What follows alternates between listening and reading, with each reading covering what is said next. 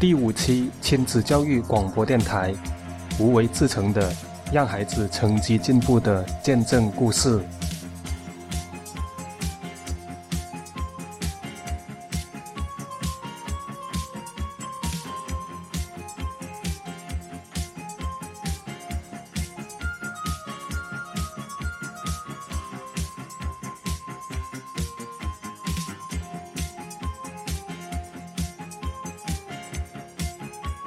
那两个多月前呢，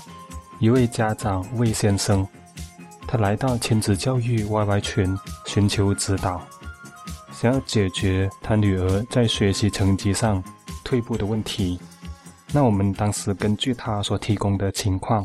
给他一个切实可行的解决方案。那后来呢，他都是听话照做。就在昨天，他在亲子教育 YY 群里边分享他的收获。他说，他的女儿成绩比之前进步了，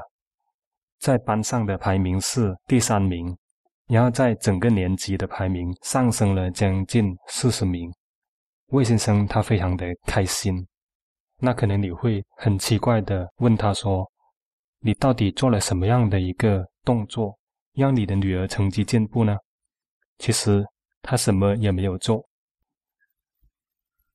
那具体是一个什么样的一个情况呢？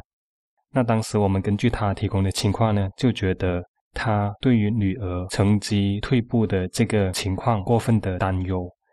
那我们就让他放任孩子成绩的退步，不给他太多的一个干预，让孩子自己去重新走好来。那我们当时跟他说的是：你退一步，其实就是前进了一步。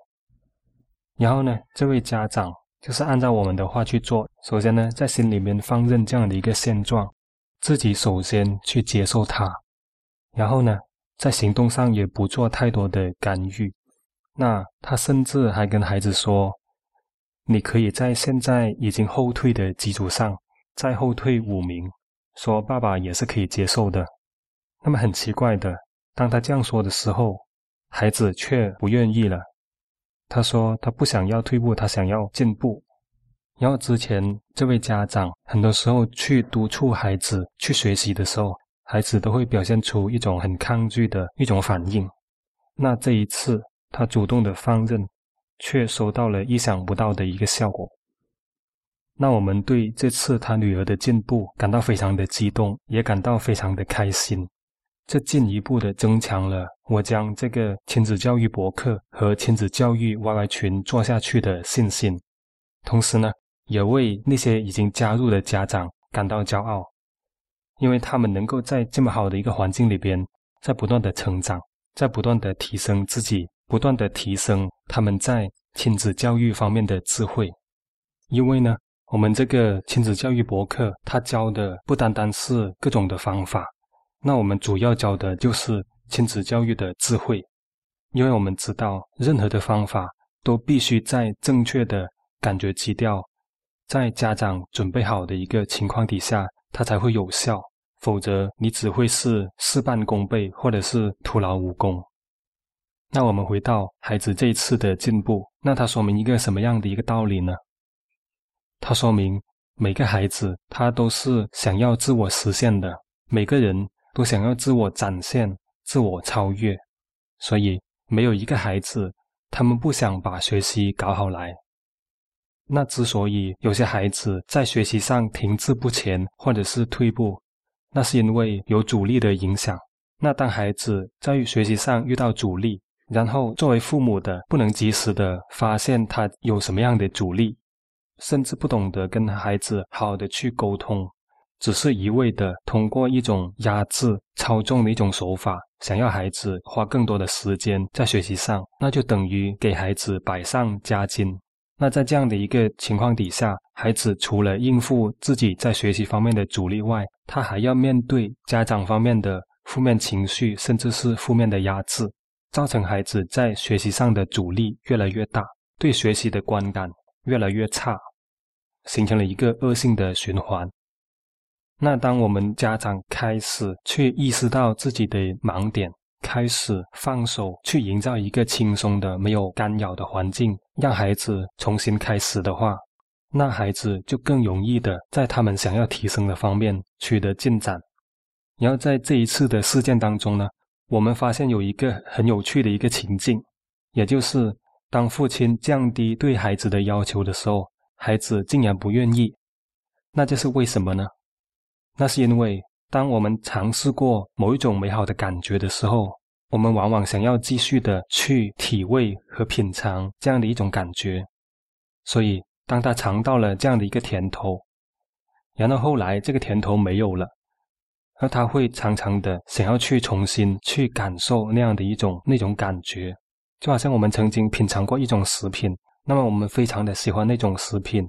然后我们在后面的日子里边，我们都会常常的想起那种食物的味道，我们常常的想要去重温那样的感觉。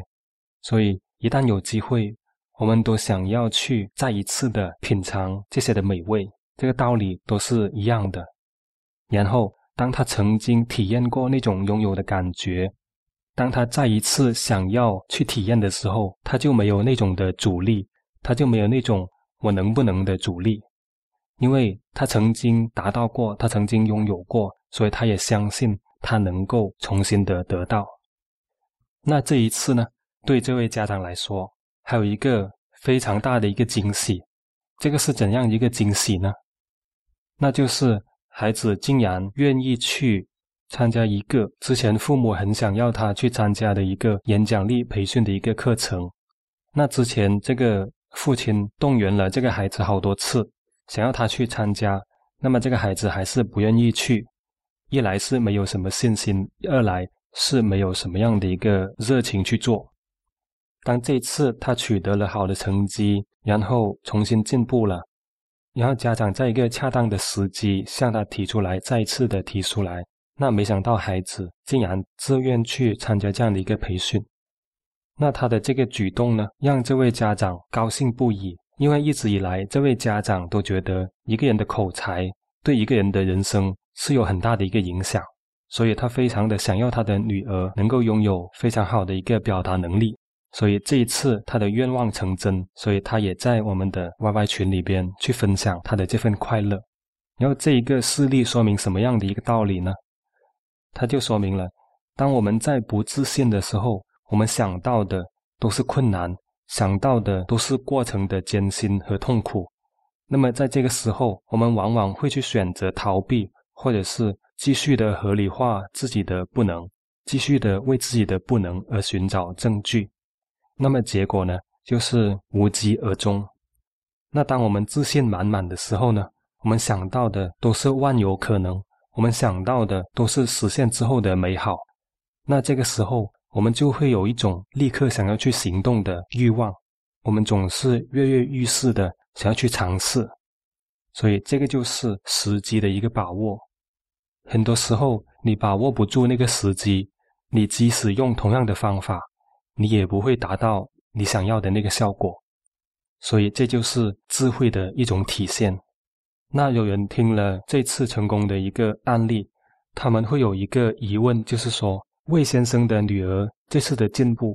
是比较容易取得的，因为他的女儿本来在学习上就蛮不错的，那么这次只是重新进步而已。那有这样的一个疑问的家长呢？可以看得出来，他有一个越级跳频的一个惯性。那我们知道，我们每一个人他都只能在现状的基础上去得到自己想要的，我们不能离开我们的现状去达到我们的愿状。魏先生的女儿的进步也是在他原有的基础上进步的，他也是在原有的基础上进步，他是在原有的基础上进步一点点。这不是一件难事，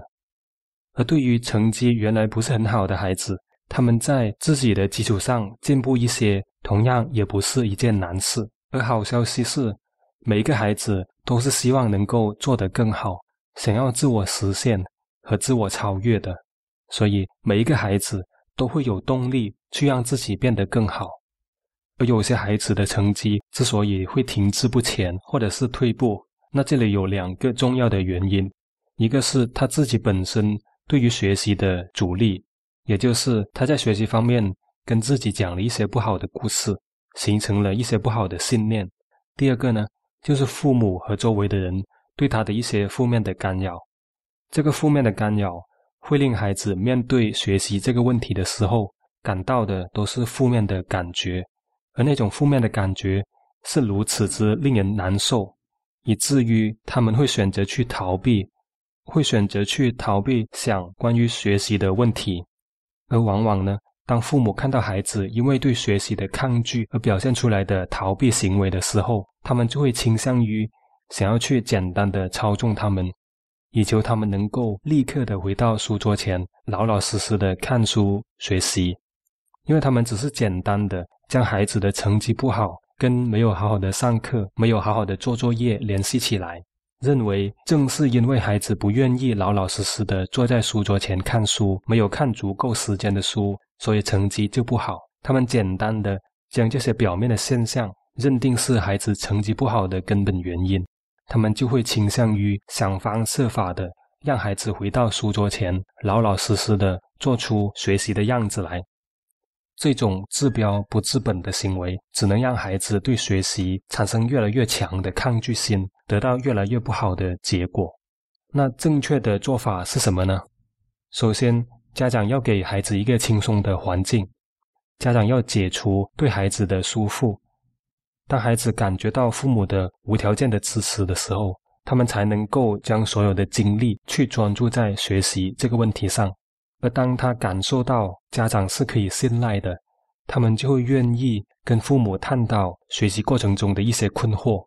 那家长才有可能给到孩子正面积极的影响。所以呢，不管孩子目前的成绩怎么样，那么只要我们能够给予他一个好的一个环境，他都会在原有的基础上不断进步的。在这个时候，家长切记越级跳频。